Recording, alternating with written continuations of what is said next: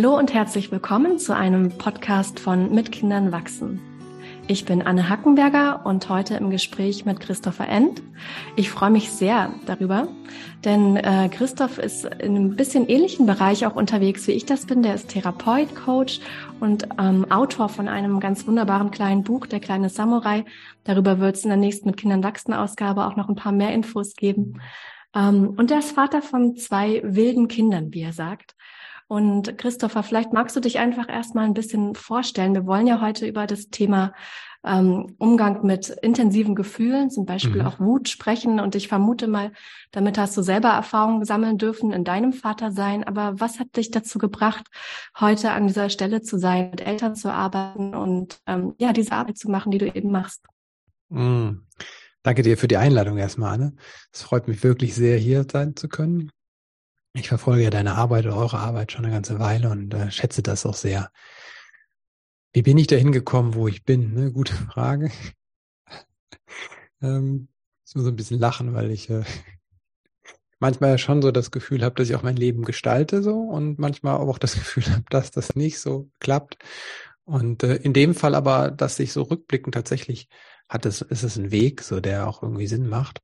Und es war in meinem eigenen Elternsein schon so, dass ich, ähm, also unsere Kinder sind schon ein bisschen größer, 16 und 11, ne, und damals gab es nicht so viel eigentlich Unterstützung, wie es jetzt gibt im Netz und Orientierung in Form von Büchern. Hm, zumindest keine aktuellen, so in meiner Wahrnehmung. Und ich war schon so auf der Suche und habe das Elternsein auch als Weg begriffen damals schon. Hm, ich war schon eine Weile unterwegs selbst, in der Persönlichkeitsentwicklung und habe Therapien gemacht und mich begleiten lassen und habe ähm, Selbsterfahrung gemacht, meditiert. Ähm, und da habe ich das Elternsein, Elternwerden sehr als äh, so Transformation begriffen. Also ich kann mich erinnern an eine Situation, wo ich auf einer Party war und hatte meinen kleinen Sohn auf dem Arm als Baby. Und ich fühlte mich das erste Mal richtig am Platz. Ne? Ich hatte oft so in so Gruppen das Gefühl, ich muss suchen und muss irgendwas entsprechen und irgendwas machen. Und es war so ein bisschen anstrengend, ja, da zu sein. Und das war in dem Fall nicht mehr. Ich hatte das Kind auf dem Arm und ich wusste einfach, ich muss einfach nur für dieses Kind da sein und das ist alles, was es braucht. Ne? Und es fiel alles von mir ab, dieses im Außen und wie ich zu sein habe. Und das war so ein, so, so ein Moment, der sehr eindringlich war. Und wo ich gemerkt habe, ah, guck mal, was da für ein Schatz drin ist in diesem Elternsein, für mich, ja, was es mir bringt. Und auch der Frage dann damals, dass ich auch sagte, ah, naja, irgendwie hätte ich gern trotzdem Begleitung und es fehlte mir auch Menschen, die das ähnlich sehen. Ja, mich immer oder häufig gefühlt, dass ich sowieso ein Fremdkörper bin. Also, dass, dass ich schon immer so ein anderes Gefühl fürs Leben hatte und Sehnsucht nach Dingen. Und ähm, ja, dann habe ich irgendwann begonnen, das selbst weiterzugeben, was ich vermisst habe und mhm. gelernt habe. Mhm. Total schön. Das ist ja ein bisschen ähnlich auch wie das, was ich erlebt habe. Mhm. Und ich bin total froh darüber, dass es heute mehr Begleitung mhm. gibt, obwohl es auf der anderen Seite ja manchmal auch gar nicht so leicht ist, dann das herauszufinden, was wirklich zu einem selber passt. Und ich denke gerade das Thema, über das wir heute sprechen wollen, wenn es um Wut und intensive Gefühle geht, da ähm, gibt es ganz viele verschiedene Meinungen dazu mhm. und jeder hat irgendwie was zu sagen. Und ich erinnere mich irgendwie an eine Szene, wo ich mit meinen damals noch kleinen Kindern, die sind ja heute auch schon relativ groß, mhm. ähm, äh, am, über den Gehweg ging und mein größerer Sohn einen Wutanfall hatte über ich weiß nicht mehr was und eine Frau vorbeikam und sagte, na, hat der Kleine einen Bock? Mhm. Und ich so sagte, ähm, also da ist man ja manchmal erstmal sprachlos, weil man nicht will, dass die Kinder auf diese Art und Weise gedemütigt werden. Und gleichzeitig mhm. ist es auch für einen als Mutter oder Vater nicht angenehm, sowas zu hören. Und mhm. da ist ähm, ja eigentlich ein ganz großes Potenzial drinne, wenn Kinder ihre Wut entdecken. Ähm, aber es ist eben auch was, was uns Eltern immer wieder sehr berührt, mhm. triggert ähm, und herausfordert, das zu begleiten. Und ich denke, du hast da selber als Vater Erfahrungen mitgesammelt, aber auch in deiner professionellen Arbeit. Du hast ja auch ein kleines E-Book dazu, was man mhm. von einer Website runterladen kann.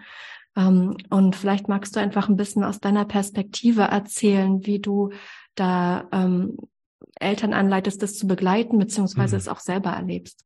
Ja, Also erstmal zu der Szene, die du sagst, die kennen ja viele, ne? Dieses, ja. ähm, das hat nochmal eine andere Komponente, weil da ist ja nochmal drin, dass ich in der Öffentlichkeit bin, ne? dass mhm. da jemand ist, der mich bewertet und das auch noch ausspricht. Und es gibt viele Eltern, denen reicht das schon, wenn sie den Blick spüren. Also mhm. gerade Mütter können da sehr feinfühlig sein. Also ich spüre das schon, dass jemand guckt. Und dann läuft innen drin eine ganze, ganzer Film ab.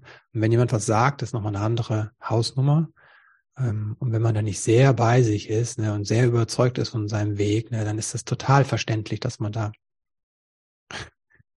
dass das was mit einem macht. Und ich glaube, das ist auch schon hilfreich an der Stelle, einfach sehr liebevoll mit sich zu sein und nicht diese Idee zu haben, dass man da irgendwie so einen filmreifen Spruch jetzt drückt. Das ist wirklich, ähm, also durch diese ganzen Filme und Serien, ich gucke die ja selbst sehr gerne, aber wir sind auch ein bisschen verdorben. Weil wir haben das Gefühl, das Leben ist dann so, jemand sagt etwas und wir erwidern ein filmreifes Zitat. Ja, das ist halt Bullshit. Also, so funktioniert das meines, also in meiner Realität nicht.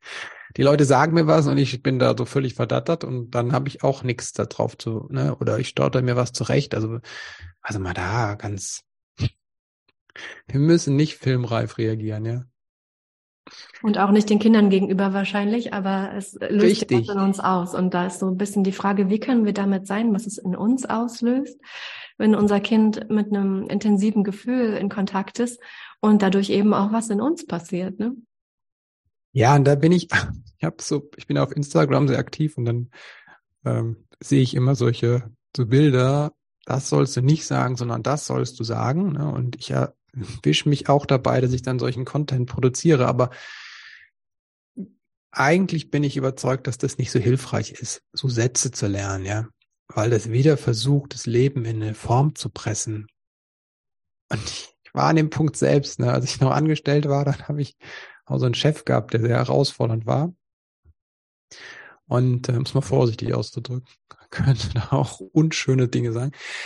Und ähm, dann habe ich mir immer überlegt, nach, was hätte ich denn anders sagen sollen? Und dann hatte ich mir, habe ich mir was zurechtgelegt, ne, das war gut und das war, hörte sich stimmig an. Und dann kam eine Situation, die war völlig anders und ich konnte mit diesem bekloppten Satz gar nichts anfangen. Ne?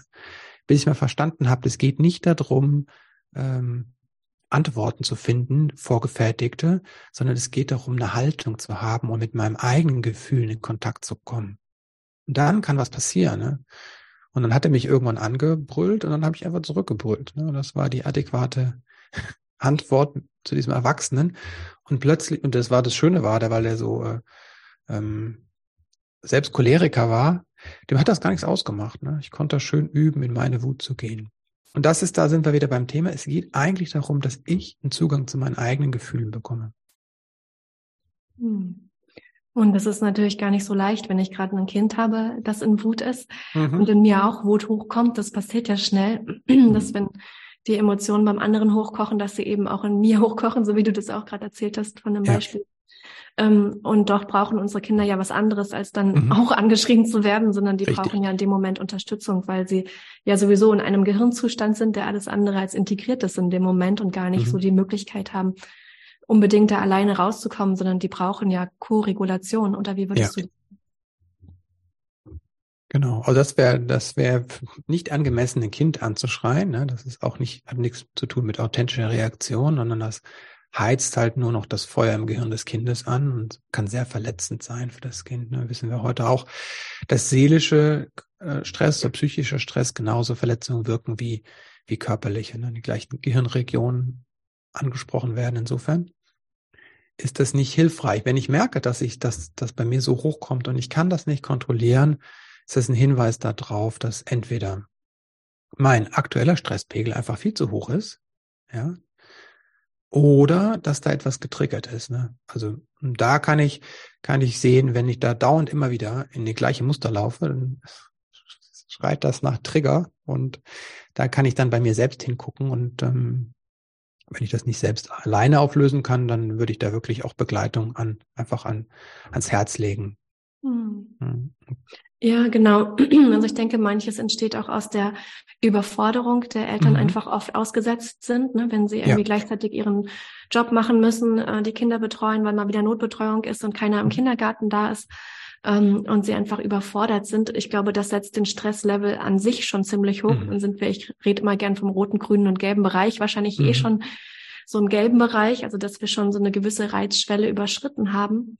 Ähm, aber es kann eben auch sein, dass mich die Wut oder die intensiven Gefühle meines mhm. Kindes ist ja auch nicht immer nur Wut, mhm. eben auch in Kontakt bringen mit was, was in mir ohnehin vorhanden ist. Ja weil es mich vielleicht an meine eigenen Erfahrungen erinnert, die ich als Kind gemacht habe, genau eventuell sogar in diesem Alter. Mhm. Und wo vielleicht mir nicht unbedingt adäquat begegnet wurde, wenn ich wütend war oder traurig war. Und das wird dann nochmal hochgeholt. Ja, das meine ich mit den Triggern, ne? Also mhm. da wird was aus der eigenen Biografie an, angestoßen, getriggert.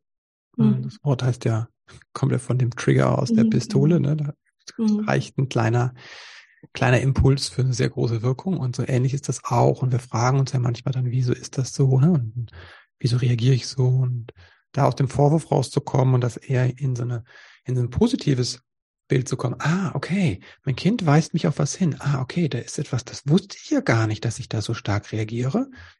Hm, kann man eher so ein bisschen ähm, ja, erforschend werden in eigener Sache und sagen, ah, okay, es anscheinend etwas, was in mir ähm, so stark reagiert und dann gibt es wahrscheinlich einen guten Grund dafür, dass das so stark reagiert und dann könnte ich mir das mal anschauen. Mhm. Und da ist der Punkt, wo ich, wo ich immer denke, ähm, wenn man da nicht weiterkommt, ähm, nicht zu lange rumdoktern, ne? also, sondern dann lieber wirklich sich Hilfe holen und ähm, schnell Begleitung holen, ob das ein Kurs, ein Seminar ist oder eine, eine Einzelbegleitung. Mhm. Mhm. Und ähm, und wenn du so auf deine Erfahrungen zurückblickst aus der Arbeit mit Eltern, was, ähm, was sind denn häufige Erfahrungen, die da so drunter liegen? Mhm. Ja, das ist ganz unterschiedlich, aber im Grunde fasst es das gut zusammen, wie du sagtest. Da war selbst wahrscheinlich nicht eine adäquate Begleitung. Das wäre, wenn es jetzt aus der eigenen Kindheit kommt, ne, dann ähm, kann ja auch später kommen. Das heißt nicht nur, dass mit der Kindheit die Prägung abgeschlossen ist. Es gibt ja auch Nacherfahrungen, die uns ähm, beeinflussen und prägen. Aber das ist nun mal der, da liegt oft das Kind begraben, so in der eigenen Kindheit. Und zum Beispiel, man kann sich ja überlegen, ne, also wenn, wenn ich zum Beispiel äh, eigene Wut habe und die wird, ähm, ist nicht erwünscht, äh, dann beginnt das Kind ja sehr schnell, ähm, zum Beispiel die eigene Wut wegzumachen, äh, die, die runterzufahren. Ne? Also zum Beispiel, wenn man jetzt aus der Bindungstheorie kommt, dann würde sagen, das Kind zeigt sich mit seinem Gefühl, ne, darüber wird ja die Bedürfnisse kommuniziert. Das kann, das Baby kann nicht anders, kann auch nicht sprechen, also zeigt es über das Gefühl und das ist ja auch das, was ankommt bei uns. Es schreit, wenn es Hunger hat, es schreit, wenn irgendwas nicht möchte, wenn es Nein sagt eigentlich. Und wenn jetzt die Bezugsperson damit nicht umgehen kann, zum Beispiel, weil das zu viel für sie ist und die Bezugsperson zieht sich zurück, ja, dann ähm, bricht die Be Beziehung, die Bindung ab und das ist ganz große Not für das Kind. Das heißt, das Kind würde sein Bindungssystem runterfahren und hört auf, seine Gefühle zu zeigen. Ja? Dann ähm, habe ich nicht so einen guten Zugang zu meinen Gefühlen. Ne? Oder die, das wäre dann so ein vermeidender Bindungsstil. Ne? Oder mhm. die andere Sache ist, das Kind beginne, die Mutter oder der Vater ist manchmal da, manchmal nicht da. Es gibt so einen Wechsel davon. Es ist nicht so ganz sicher, aber das Kind weiß eigentlich, wenn ich jetzt schreie zum Beispiel, dann passiert was auf der anderen Seite. Ne? Aber nicht immer. Also dann wird das Kind das Bindungssystem hochfahren hm, und es wird eher weinerlich werden, eher viel ins Drama gehen. Ne? So zum Beispiel, ne? dann ist es eher so ein ambivalenter Bindungsstil. Und ähm, es kann aber auch sein, dass da auf die Reaktion vom Kind sehr explosive Sachen kamen, ne? dass da Gewalt war, ne? auch wenn es nur verbal war, zum Beispiel, dass die Mutter anfing zu schreien und der Vater, ne? da hat was Traumatisches, ne? dann wär, würde man von einer desorganisierten Erfahrung, Bindungserfahrung ausgehen. Und dann ist es, wenn, wenn Wut reinkommt, wird es gleich sehr unsicher, das Ganze, ja. Und da kann man ja selbst gucken, wie ist denn so mein, mein, mein äh, Tendenz eher, wenn mein Kind wütend wird habe ich eher das Gefühl, ich lauf weg, ne? oder werde ich selbst wütend, werde ich hilflos, versuche ich mein Kind zu trösten, gehe ich in die Bindung. Ne? Das sind einfach unterschiedliche Muster, die da aus der eigenen Bindungserfahrung resultieren können. Ne? Also das ist auch keine Diagnostik, aber das sind einfach so Hinweise, wo es herkommen könnte. Mhm. Ja, das ist super spannend. Also das heißt, eigentlich ist es auch hier wieder eine Chance, dass ich was über mich erfahren kann. Mhm in dem Fall über ähm, meine eigenen Bindungsprägungen, mhm. die mich ja eben manchmal dann auch in große Not bringen, weil ich mhm. vielleicht Angst habe, wenn mein Kind sauer auf mich wird, ähm, wütend wird darüber, dass ich ihm was verbiete, dann könnte es sein, dass ich Angst davor habe, dass es mich nicht mehr mag oder mhm. ähm, dass ich mich eben, wie du sagtest, überfordert fühle von den Forderungen meines Kindes, weil ich vielleicht eher ähm, zu Hause erlebt habe, dass es eine Übergriffigkeit gab. Ja? Mhm. Also das ist ganz interessant, dass wir an der Stelle eigentlich auch wieder was über uns selber herausfinden können. Und wenn wir das dann wissen, dann können wir ja auch bewusster damit umgehen. Dann hilft uns das wahrscheinlich auch im Umgang mit den Kindern, oder? Ja, so verstehen ist so der erste Schritt. So wissen ist der erste Schritt. Ich finde das ähm, sehr wertvoll. Also, dass ich, wenn ich was verstehe, ne, wenn ich über Bindung was verstehe, ne, über das Gehirn was verstehe, ne, so, das hilft mir, oder wenn ich über mich was verstehe, ah, da ist ein Muster springt an und das hat die, die Ursache oder man muss manchmal auch gar nicht wissen, woher es kommt. Wichtiger ist es, was macht es mit mir? Ne? Also mhm. was ist, wie läuft es ab? Also zum Beispiel, mein Kind macht irgendwas, wird wütend und bei mir geht zum Beispiel, ähm, also ich merke zum Beispiel, dass eine Anspannung da ist, mein Herz beginnt zu rasen, ne? Und mein Impuls ist, ich gehe weg oder ich versuche mein Kind zu trösten und das zu umarmen. Ja? Mhm. Wenn ich genau hingucke, merke ich dann, ah, mein, weil ich so, ähm, so, so aktiviert bin, brauche ich eigentlich Nähe. Ne? Mein Bedürfnis mhm. ist danach nach, nach Nähe. Ne? Und dann komme ich dem drauf. Ich muss es jetzt nicht ausschlüsseln unbedingt, woher kommt es aus der mhm. Kindheit. Kann hilfreich sein, muss aber nicht. Wichtig ist eher, dieses, die, damit um eine Erfahrung zu machen und da einen neuen Umgang mitzulernen. Also dass, mhm. dass ich erstmal diese, und der erste Schritt ist wirklich dieses zu verstehen, was läuft in mir ab. Mhm. Also was spüre ich im Körper, was fühle ich im Herzen, was gehen mir Gedanken durch den Kopf her. Mhm. Und du hast gerade so was ganz Wichtiges angesprochen. Vielleicht ist es dann eher mein Bedürfnis, in einen Körperkontakt mhm. zu gehen, mhm. aber gar nicht unbedingt das, was mein Kind jetzt gerade. Mhm. Und das passiert ja dann leider ganz oft, ne? dass wir, dass wir eher dem eigenen Bedürfnis folgen und dann denken, das sei das des Kindes, aber das ist gar nicht unbedingt so. Und sich dann zu trauen, sich erstmal um das eigene Bedürfnis zu kümmern, zu bemerken, ah, da ist in mir vielleicht gerade eine innere Not. Mhm. Da würde ich am liebsten jetzt gerade in Körperkontakt gehen, aber dann zu akzeptieren, dass mein Kind das vielleicht gar nicht will, sondern mhm. gerade um sich schlägt und sagt, Mama, geh weg. Das ist ja nicht so leicht, ne? Mhm. Ja, das ist, äh, ich habe ja so ein, Wut ist ja so mein, mein Thema und ich habe auch einen Kurs dazu und das ist wirklich ein großes Lernen immer, dass, ähm, also die Kinder brauchen, wie du da sagst, Regulation, die Koregulation, weil sie das noch nicht können, weil sie noch so klein sind, weil das Gehirn noch nicht fertig ist. Und sie brauchen in dem Moment die Korrelation, weil ihr Gehirn entgleist ist. So. In diesem Wutanfall. Das Problem aber im Wutanfall ist, Wut ist ja eine autonome Bewegung. Ne? Das ist eine Auto, das ist, das schützt meine Autonomie. Da geht es darum zu sagen, nein, ich will, ne, so. Und das kommt ja oft aus dem Konflikt mit Mama, Papa. Kann auch sein, weil irgendwas nicht klappt, wie das Kind es sich wünscht. Ne? Also Kind versucht sich die Schuhe anzuziehen, hat das genau im Kopf, wie das geht, es klappt nicht. Dann wird das Kind wütend, aber ne, jetzt hat nicht den, hat keine Bezugsperson als Gegenüber. Wenn Mama aber sagt, du sollst dir die Schuhe anziehen oder Papa sagt, du darfst aber nicht mit dem Hammer auf den Fernseher hauen, dann wird das Kind wütend auf Mama oder Papa. Dann kollidiert ja mein Ich will des Kindes mit dem Ich will von Mama und Papa. Und jetzt, wenn jetzt Mama und Papa kommen das Kind zu trösten, ne, das geht überhaupt nicht, weil das Kind ja gerade sagen, ich will aber nicht so wie du. Ja, und gleichzeitig ist das Kind in einem großen, großen Konflikt, weil es dieses, ähm, dieses Gefühl nicht selbst regulieren kann. Es braucht Mama und Papa. Und das ist wirklich ein feiner Drahtseilakt, da zu bleiben und die Sicherheit zu vermitteln, ich bin da, du bist geliebt, mit deinem Scheißgefühl. Ne? aber ich nehme dich jetzt nicht in den Arm, weil wie du das erzählt hast, ne, dieses ich nehme dich in den Arm ist eigentlich mein Bedürfnis als Erwachsener, nicht das Bedürfnis des Kindes. War ein mhm. großes Lernen für mich, dass mein gefühlsstarkes Kind in sein Zimmer gegangen ist und hat eine Dreiviertelstunde wie am Spieß geschrien, aber es wollte auf gar keinen Fall, dass ich dazukomme. Ne? Mhm. Und dass mhm. ich einfach in Ruhe da sein kann und weiß, es kommt, wenn es soweit ist. Mhm. Weil es eigentlich sicher gebunden war. Aber ich hatte das Bedürfnis, ich muss doch das arme Kind da. Nee, nee, nee. Das Kind hatte gar nicht das Bedürfnis. Das Kind war so wütend, das hat mal eine halbe Stunde oder dreiviertel Stunde geschrien. Mhm. Ja, solange die Tür offen bleibt sozusagen, ne, und das Kind weiß, hey, du kannst kommen. Ich glaube, das ist immer das Angebot, was wichtig ist, zu sagen, ich bin da für dich. Und wenn du, ähm, wenn du zu mir kommen möchtest, kannst du jederzeit kommen, aber trotzdem auch eben den Freiraum zu lassen, dass sich die Gefühle auf diese Art ausdrücken können, solange es nicht gerade Sachbeschädigung dann in dem Moment äh, macht oder so, ist es ja trotzdem ein legitimer Raum. Und wie du sagtest, ähm, manchmal haben wir gar nicht so unbedingt den Zugang zu unserer eigenen Wut gut mhm. gelernt. Hast du ja auch von dir so erzählt, ne, dass du das durch dieses Beispiel mit deinem Chef eigentlich mhm. auch erst lernen durftest, in mhm. Kontakt zu kommen mit Wut. Und ich denke, das ist vielleicht auch was, worüber es sich lohnt, nochmal ähm, zu sprechen, weil wie du sagtest, das ist eigentlich die Kraft, die uns ähm, mhm dazu befähigt, uns abzugrenzen. Also ja. genau in diese autonome Bewegung zu gehen. Und wir brauchen ja immer mhm. beides, die Bindung mhm. auf der einen Seite, die Nähe und auf der anderen Seite dieses Selbstständige und Autonome.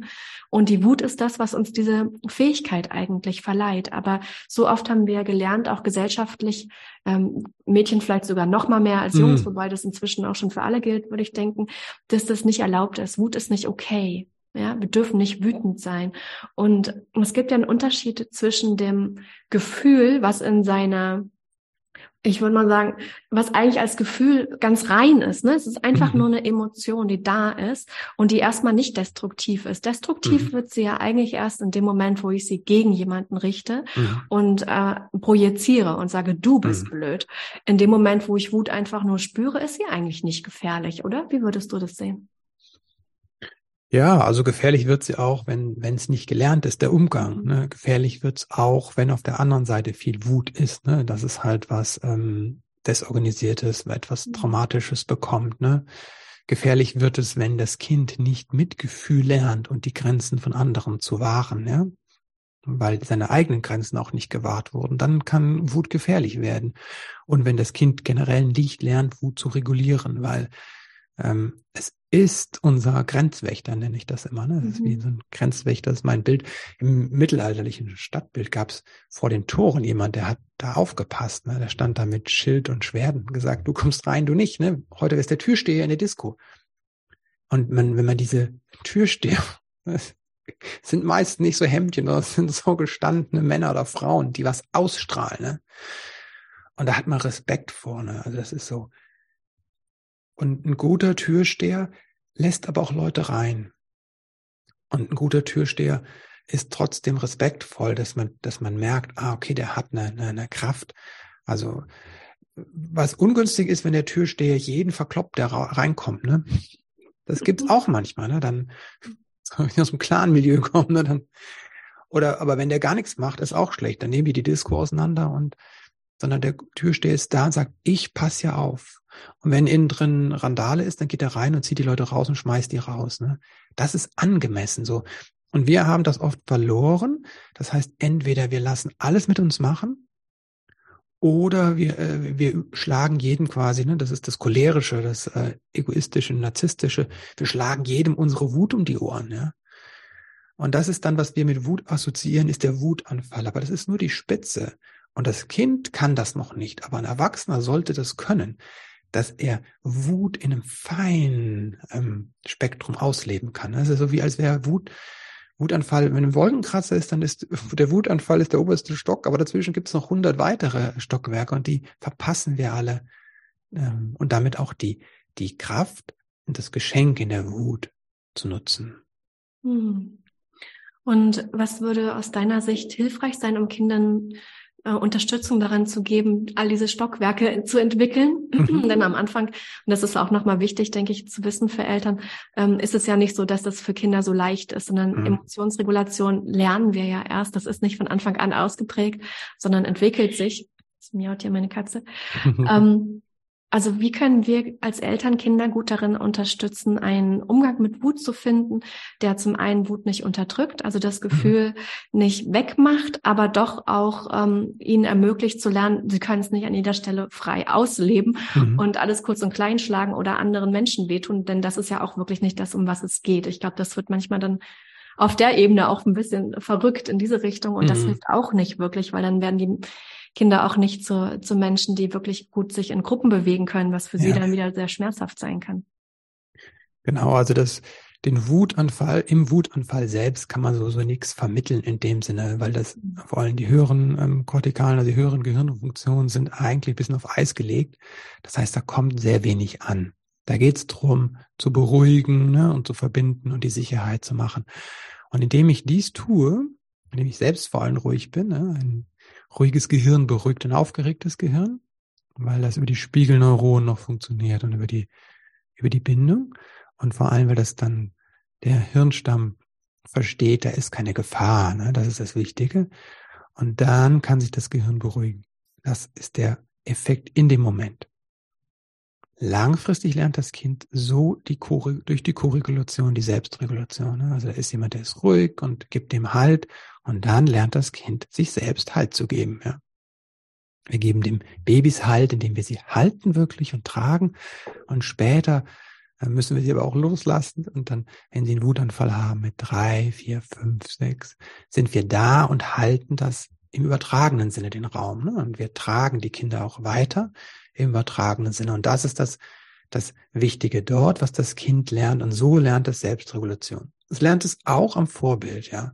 Dass Eltern zum Beispiel beginnen, an sich zu arbeiten, indem sie irgendwie einen Kurs buchen oder eine Therapie oder Coaching oder ein Buch lesen und einfach ah, aussteigen und die Kinder merken, ah, okay, Mama und Papa steigt aus. Ne? Ah, die können auch aus der ähm, Emotion aussteigen.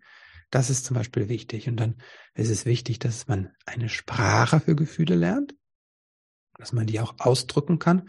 Und da geht es nicht darum, dass wir, äh, wir kommen ja beide aus einem achtsamen Kontext, ne, so, dass man in so ein säuselndes Verständnis reinkommt, dass alles mit so Ne, mit Instagram-Filtern im Buddha-like.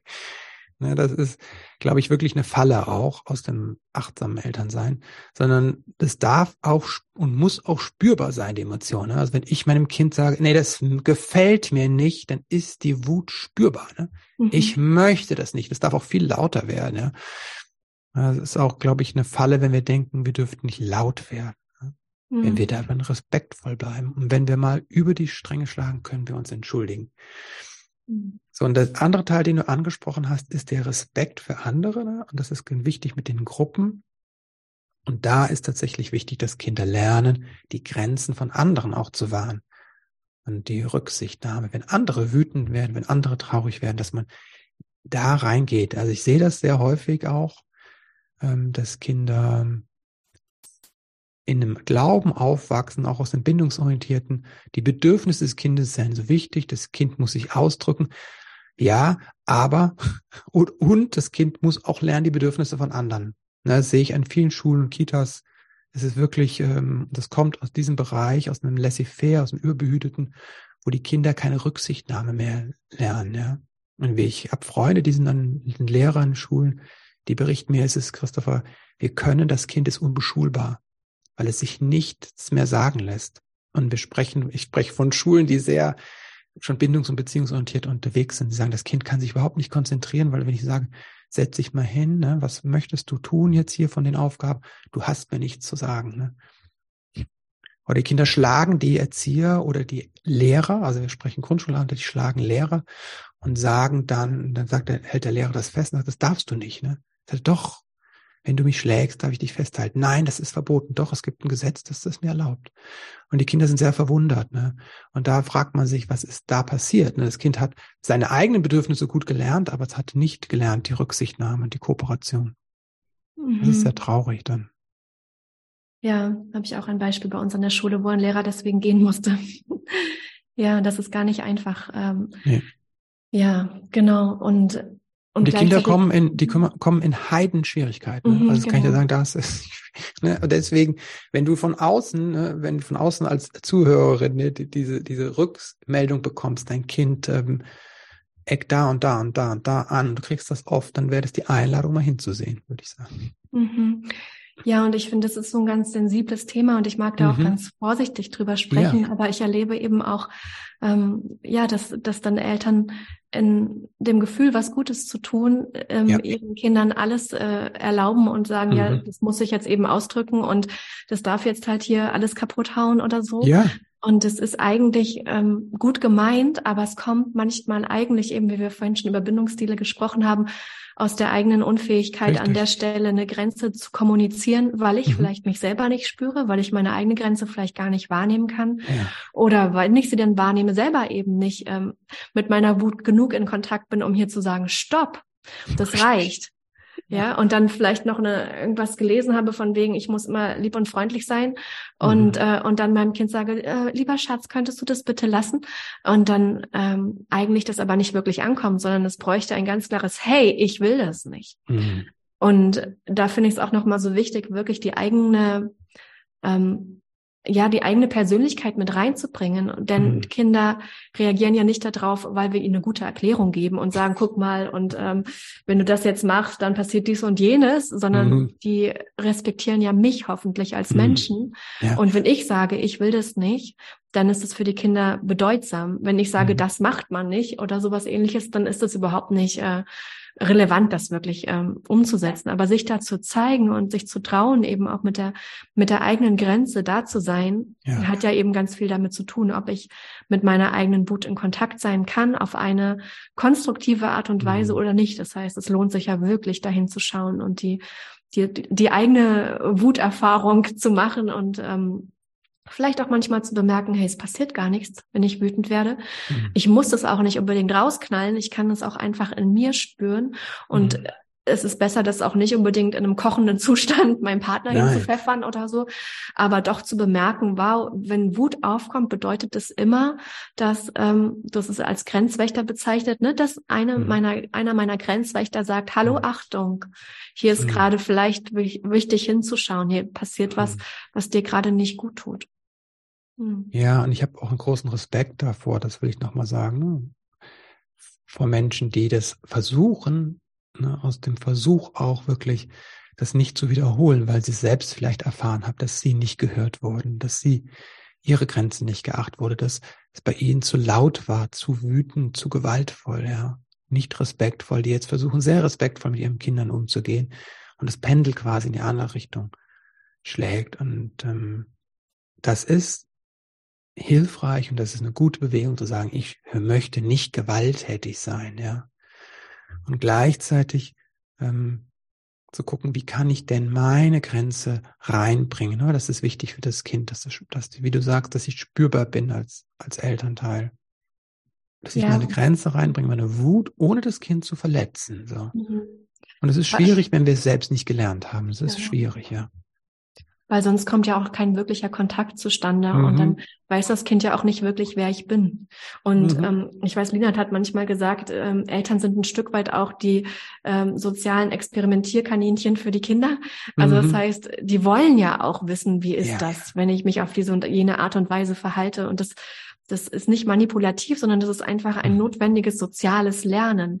Ah, mhm. wie reagiert mein Vater, wenn ich dies und jenes tue oder meine Mutter? Und, mhm. ähm, und wenn ich nicht wirklich so reagiere, wie es in mir auch ein Stück weit authentisch da mhm. ist, ähm, natürlich irgendwie mit einem nochmal vielleicht hoffentlich äh, bewussten Gedanken dazwischen, bevor ja. ich alles raushaue, ähm, dann, dann lernen meine Kinder im Prinzip auch nicht mich kennen.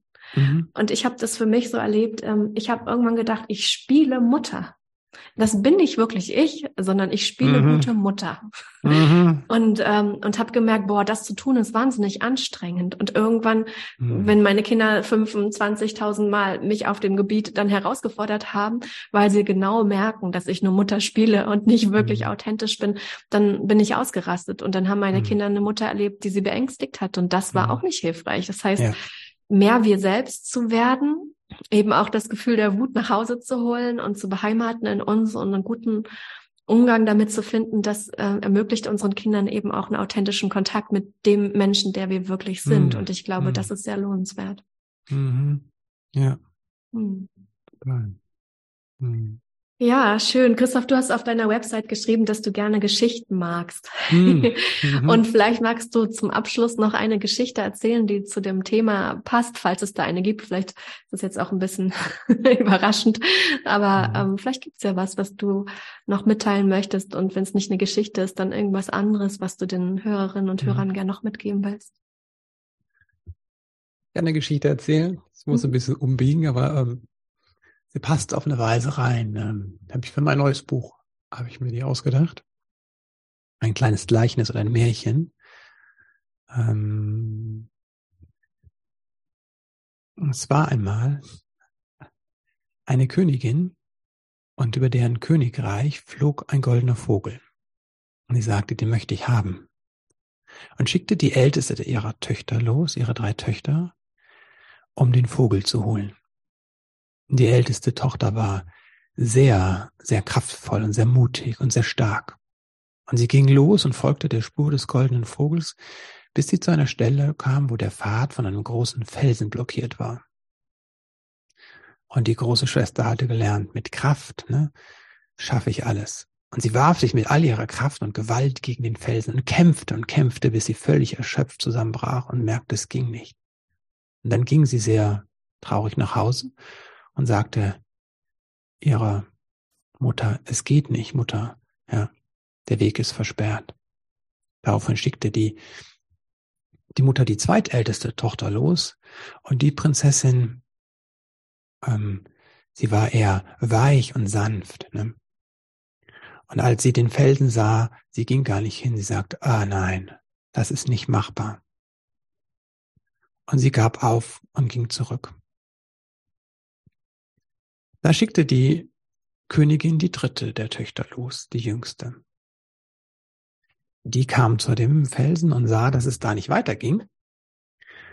Und ähm, sie sagte zu sich, ah, der Weg ist wirklich versperrt, hier komme ich nicht vorbei. Und der Fels ist auch wirklich, sie prüfte den Felsen, der war wirklich viel zu schwer. Und sagte, okay, den Fels kann ich nicht bewegen. Und sie spürte, wie groß der Fels war. Und dann sah sie sich um und entdeckte eine Tanne, die in der Nähe war. Und ganz geschwind kletterte sie die Tanne hoch und kletterte über den Felsen hinweg und machte sich weiter auf den Weg. Und da endet auch schon das Märchen, äh, weil das quasi der Weg in der Mitte ist. Ne? Oft sind wir gefangen da drin der Vorstellung, wir müssen mit unserem Kind kämpfen. Ne? Dann sind wir im Kampf oder wir geben auf und geben unserem Kind nach. Aber darum geht es weder um das eine noch das andere, sondern es geht darum, einfach zu sehen, was ist und das in die Akzeptanz zu gehen. Und das bedeutet halt nicht aufzugeben, sondern es bedeutet, das zu sehen, wie es ist. Und das ist was, was du eben ja auch ansprachst, zum Beispiel einen Gedanken zu haben, bevor ich handle. Also zu sehen, ich bin wütend das zu akzeptieren. Ich fühle mich ohnmächtig. Ich würde jetzt am liebsten wegrennen. Ich fühle mein Herz rasen. Und das zu akzeptieren. Und von da aus kann sich ein neuer Weg finden. Hm, Dankeschön. Mhm. Danke, Christoph. Gut, ähm, ja, wenn ihr mehr über Christoph wissen wollt, dann könnt ihr auf seine Website gehen. Er lebt, glaube ich, in Köln, ne? in mhm. Köln selbst. Ähm, und dort auch live mit ihm arbeiten oder vielleicht auch mal in seinen Podcast reinhören, der mhm. Elterngedöns mhm. heißt, ähm, wahrscheinlich auch auf Spotify und iTunes und ähnlichem mhm. zu finden ist. Ne? Überall, wo es Podcasts Überall, gibt. genau. Wunderbar. Wir verlinken es auch in den Show Notes. Ganz vielen Dank, Christopher. Anne, vielen Dank für die Einladung. Danke dir. Und euch allen, die das jetzt hier gehört haben, wünsche ich ja ähm, ein nachsichtiges Wachsen in die Wut mm. mit allem, was es braucht, sich zu trauen, damit in Kontakt zu kommen und ähm, ja eure Kinder dadurch zu begleiten, so dass wir vielleicht in ein paar Jahrzehnten Menschen haben, die einen leichteren und äh, friedvolleren Umgang mit Wut gefunden haben. Dankeschön mhm. fürs Zuhören. Danke, Christopher. Danke dir.